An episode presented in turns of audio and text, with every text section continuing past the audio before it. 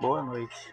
O concurso com OB para o cargo de gari poderá ser autorizado em junho de 2019 e ofertará mil vagas para candidatos de nível fundamental. A expectativa se dá pela afirmação do presidente da companhia, Tarquínio Almeida, que declarou durante o evento em comemoração ao Dia do Gari em maio deste ano, que o concurso teria avanço para ser autorizado até julho.